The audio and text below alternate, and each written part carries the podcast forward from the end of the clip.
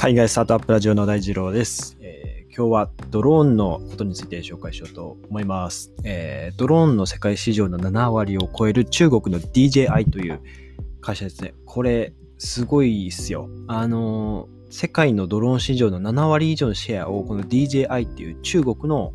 ドローン企業が、えーシェアを取っているということで、あのー僕もなぜこれの会社を知らなかったんだというところで、あのちょっと反省っていう感じでですね、紹介していこうと思います。あの、日本、アメリカ、もうほとんど出回ってる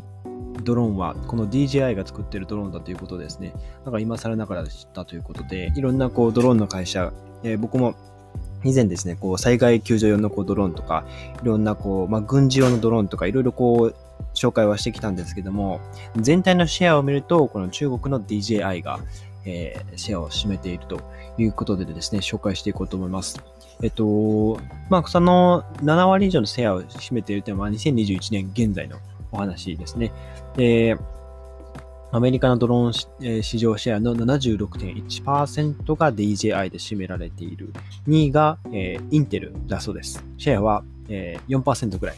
で、あの、まあ、日本でも欧州でも、えーまあ、アメリカでも、えー DJI のドローンが7割以上シェアを占めていると。はい。で、DJI はでですね、あの、まだ未上場企業らしくてですね、財務状況とかは、あの、ほとんど開示されていないそうです。なんですけど、2018年時点で企業の評価、ごめんなさい、評価額が、え約160億ドルですね。1兆円、約1兆6800億円ぐらい、えー上ると言われていて、えー直近ではですね、あの、香港の方で、方の、えー株式市場の方で、えー新規上場の噂が、されているみたいです。で、まあ、そもそもの中国のあの、深センですね。で、創業されたみたいで、えーフランク・ワン・タオという方が創業者です。で、この方ですね、まあ、非常に、まあ、完璧主義な方でですね、えっと、まあ、市場のその、ユーザーのマーケット、その、そのシェア、マーケットのシェアというか、あの、マーケットのその、市場調査ですね、をすることなく、まあ、自分が作りたいものを作っていく。いわば、あの、ジョブズタイプですね。顧客は自分が知りたいものをわからないみたいな、そんな話をしていて、自分が信じているものをこう作り上げる。えーまあ、エンジニア気質、完璧主義者だったらしくですね、あの、当時からですね、まあ、創業当時から、えーもう、ものすごい完璧主義者で、あの、まあ、適当なものを作るやつはもう即解雇っていうぐらい、あの、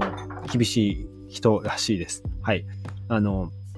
噂ではですね、あの、中国語であの、ワーカホリックっていう、まあ、工作狂という、えー中国語で書くと工作狂と書くんですけども、えっと、まあ、これですね、その DJI のホームページのどこかに書いてあるらしいんですよ。あの、74時間、72時間戦えますかみたいな、あの、メッセージがですね、えー書いてあるようでですね、えっと、確かこれがですね、えーっと、苦労をなくして得られる成功などなく、えーまあ、PPT のみ、あの、PPT、資料ではないですね。ごめんなさい。えー PPT のみのに頼って得られる富もなく、また天から降ってくるハイテクもない、卓越したものを追求するためには、無数の苦しく、試作にふける、えー深夜を過ごし、72時間連続で働く執着心が必要であり、また真相を大声で言う勇気が必要だ、みたいなことの文章が中国語のサイトで公開されてあるようで、英語や日本語のサイトでは、えー読むことはできないようですね。はい。ね、日本の89年、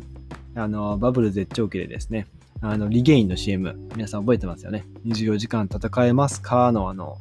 フレーズですね。あの、新語・流行語大賞ランクインしてますけど、それ以上の、あの、ものですね。うん。まあ、これあったおかげでですね、DJI もう当時からもう人がこう、どんどん離れていってですね、えー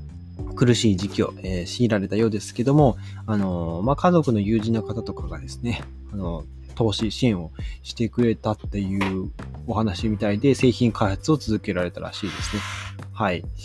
まあ、このワンっていうあの創業者 CEO の方は、あの今メディアでもあんまり出てこないらしくてですね、うん、まあこう本当にエンジニア気質、一つのものをこうコツコツコツコツずっともう本当に没頭してやり続けるっていう、ね、あのものづくりをするタイプの人みたいですね。はい。えー、という方が作ったドローンですね。あの、概要欄に貼ってありますので、見てください。あの、あ、こういうもう最先端のドローンを中国が作ってるんだって本当びっくりするんで、あの、まあアメリカのこうハイテク企業、IT 企業が作って、えー、すごいなって僕も見てたんですけど、これ、うん、中国なんですよね。あの、ここまでこう、操作性が高く、あの、モーションコントローラーっていうのがあってですね、あ例えるなら、えー、まあ2種類あるんですけど、あの、プレイステーションってわかりますかね？プレイステーションっていうあのゲーム機、家庭用ゲーム機があって、あれのコントローラーみたいな形で、あの、いろいろこう視点とかこう、あの、えっ、ー、と、平行でこう、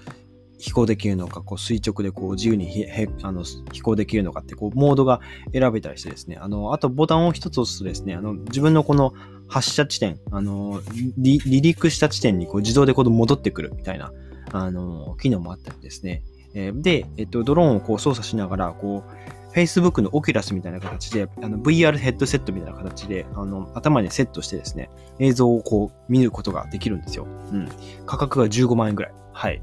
えー、っと、正しくは、えー、っとですね、ちょっと今製品ページ開いてますので、えー、確か15万9000円とかなんかそれぐらいだったですかね。はい。DJIFPB ですね。これの画像が、あ、画像じゃない、あの動画がですね、YouTube で流れてるんですけども、あの、このドローン、まあ、あの、工作用とか、あと、あ、工作用で、あの、農業用とか、こう、いろんな、こう、タイプがあるらしいんですけども、えー、っとですね、農業用と、あと、まあ、こう、災害用みたいな、えー、ドローンもあるんですけども、えー、っと、DJIFPB ですね。え、YouTube の動画に載ってるのは DJIFPV シリーズですね。はい。え、っと、これがですね、ちょっと価格が出てくるかな。スペック、あ、今すぐ購入。これ日本でも買えるんですよ。うん、僕も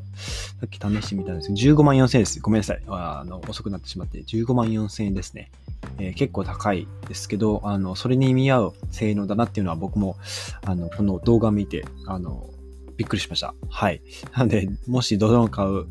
えー、予定がある方はですね、あの、DJI FPV おすすめです。はい。で、さっきのドローンが産業用、農業用とあるみたいですね。はい。あとはプロ向けっていうのも、プロ向けはあの各アクセサリーですね。はい。という感じです。で、まあ、この DJI は、あの、2013年頃に、えっと、確かファントムっていうシリーズを、えー、登場させたんですね。で、その時に、えっと、まあ、その時は、あの、なんか、ラジコンヘリみたいな感じで、こう、高級な、まあ、おもちゃみたいな感じで売り出さ出てたんですね。あの、まあ、他のドローンが。その中で、あの、結構安くてですね、結構安定して飛行できるっていうファントムが、あの、人気になったらしくて、あの、まあ、他社比較として、えーあの優位性が出てたというところで、ファントムシリーズが、えー、まあ、看板商品になっていて、この